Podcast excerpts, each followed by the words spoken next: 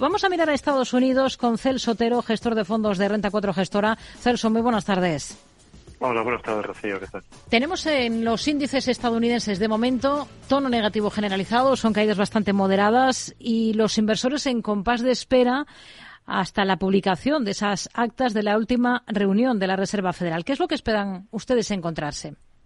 Sí, la verdad es que es uno de los eventos importantes del día, ver un poco cómo eh, es la percepción que había en esa última reunión de la Reserva Federal, en la que lo que vimos fue el rechazo de recortes de tasas en marzo, ¿no?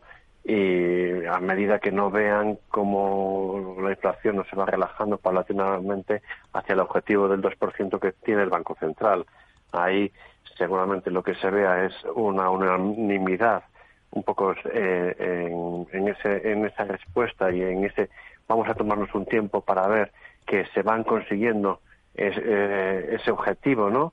Ya que no tenemos ninguna urgencia en un entorno donde vemos que la economía, aunque sí que puede haber pequeños señales que, que puedan poner en alerta al Banco Central, está viendo que la economía está comportándose de una manera sólida y que los tipos y la inflación pues poco a poco se va relajando pero de momento pues aunque sí que durante el ejercicio se esperan recortes de, tipos, no en tanto en las reuniones de corto plazo. Hmm. Tenemos a varios valores, a varias compañías en el punto de mira en Estados Unidos, por ejemplo, a Walmart, que viene de registrar máximos históricos en la última jornada. Hoy está recortando algo. ¿Qué es lo que más le convence de la compañía? Eh, porque está en estas cotas sin apellidarse magnífico, no, no forma parte de esos eh, siete valores. ¿Le sigue viendo recorrido potencial a Walmart?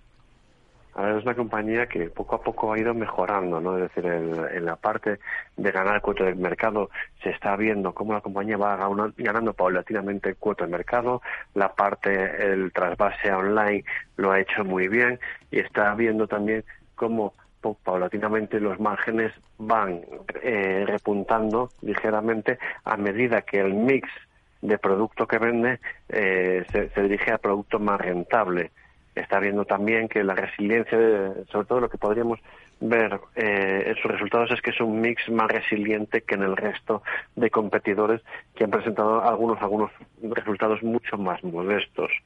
Dicho todo esto, viendo que dentro del sector es la que, que vemos que podría tener más calidad y más resiliencia, también es la compañía que está a unos múltiplos más exigentes.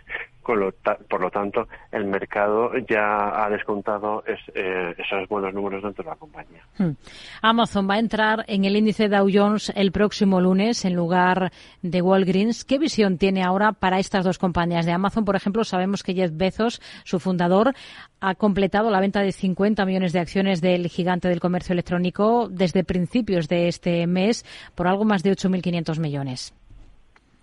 Si yo fuese a coger las dos compañías, entre Walgreens y, Amazon, pues la respuesta es clara. Si yo me gustaría el dueño, pues me gusta más la diversificación de negocio de Amazon, las tasas de crecimiento, cómo va mejorando los márgenes frente a lo que la de Walgreens, que tienes una presión en márgenes mucho más elevada, con un crecimiento mucho más moderado. Entonces, por negocio en sí, Amazon nos parece más atractiva. Otra cosa ya es la valoración, ¿no? Es decir, Amazon es, cierto que eh, la diversificación de negocios, la parte de la nube, todo, la parte de inteligencia artificial, todo eso ha hecho que la parte de, compañías más tecnológicas hayan tenido un comportamiento eh, muy destacado, ¿no? Y eso ha hecho que los múltiplos en los que cotiza, eh, pues son muchísimo más exigentes frente a los que cotiza Walgreens, que está en, en unas valoraciones bastante atractivas. Entonces, como negocio, nos quedaríamos con el de Amazon. en el corto plazo, puede que en Walgreens eh, tengas algún rebote y sea una opción más rentable debido a su valoración. Hmm. Hoy tenemos a varios valores destacando en negativo en el tecnológico Nasdaq. Tenemos una caída de más del 10% en CrowdStrike. Zscaler está recortando más de un 14%, pero sobre todo tenemos a Palo Alto Networks con un descenso a esta hora de más del 26%. Está cotizando las cifras que presentaba al cierre de la última sesión y lo que decepciona sobre todo son las previsiones de ingresos y facturación para este año, ¿no? Sí, la verdad es que la parte de las ventas ha bajado de una manera significativa la guía. Eh, había proyectado que iban a vender en torno a 8.200 millones de dólares y, las ha reducido a niveles de 7.950, 8.000 y los analistas estaban pues, más cerca de esos, en 8.180, en esos 8.200 millones. Al final, todo, todo, todas esas cosas, eh, cuando hay un, un, un MIS, una diferencia tan grande eh, en las cifras que presenta la compañía frente a lo que estamos esperando el mercado, la reacción suelen ser fuertes como la que estamos viendo en la sesión de hoy. Eh, dicho esto, el negocio que el de la ciberseguridad eh, a nosotros es un negocio que nos gusta mucho.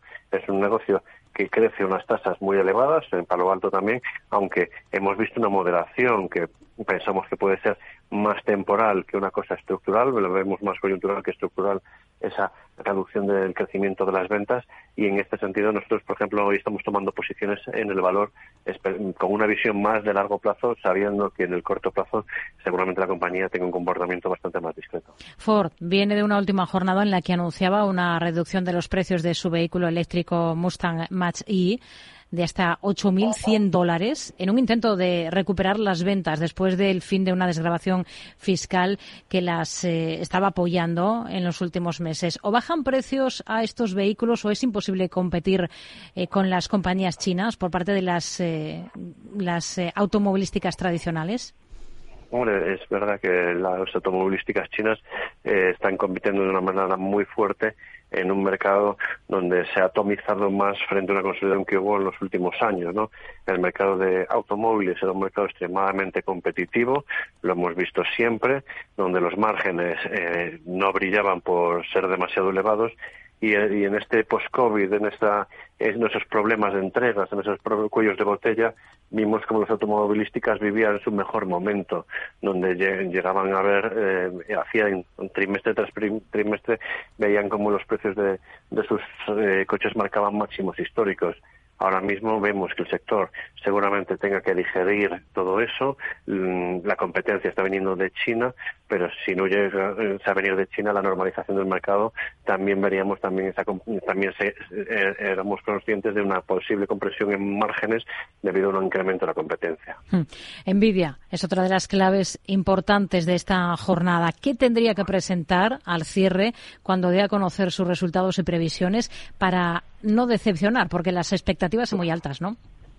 Sí, la verdad es que es el segundo, hablamos de las FED antes, pero realmente eh, la mayor parte del mercado tiene los ojos puestos en Nvidia. Al final, eh, en, primer, lugar, es decir, vemos una compañía que tiene un negocio muy bueno, que le va a durar muchos años, pues eh, apalancado en este crecimiento de la inteligencia artificial. Eso es indiscutible, ¿no? Por, eso por un lado de calidad de compañía eh, con unos márgenes creciendo, unos márgenes eh, en máximos históricos. Pero ahora queda la otra parte, ¿no? que es la valoración, eh, que en estos momentos es extremadamente exigente dentro de la compañía. Al final está descontando un crecimiento extraordinariamente fuerte para el, los próximos trimestres, pero no solo eso, es ver ese crecimiento de largo plazo, porque si es una cosa solo de unos trimestres, pues la valoración eh, no se hincha tanto.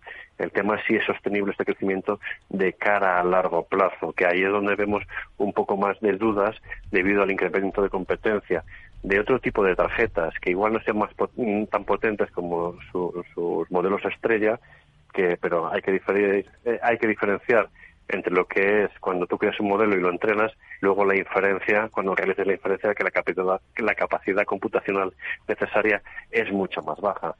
Nosotros, eh, la verdad es que eh, preferiríamos mantenernos eh, al margen del valor debido a que la volatilidad que presenta actualmente eh, podría provocar grandes pérdidas si entrásemos en unos niveles equivocados.